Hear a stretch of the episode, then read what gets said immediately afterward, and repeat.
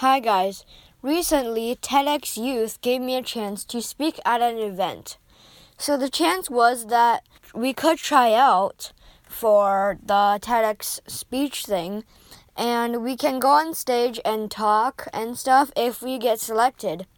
So basically, we had to submit a one minute video of ourselves talking about a topic uh, of our choice, and we had to also submit an introduction on the topic that we chose.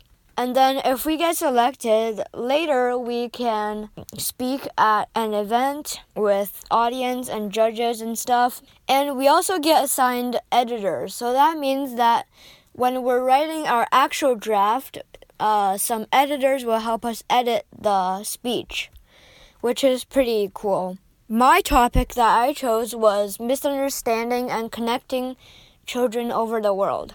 That's it. Wish me luck. Bye.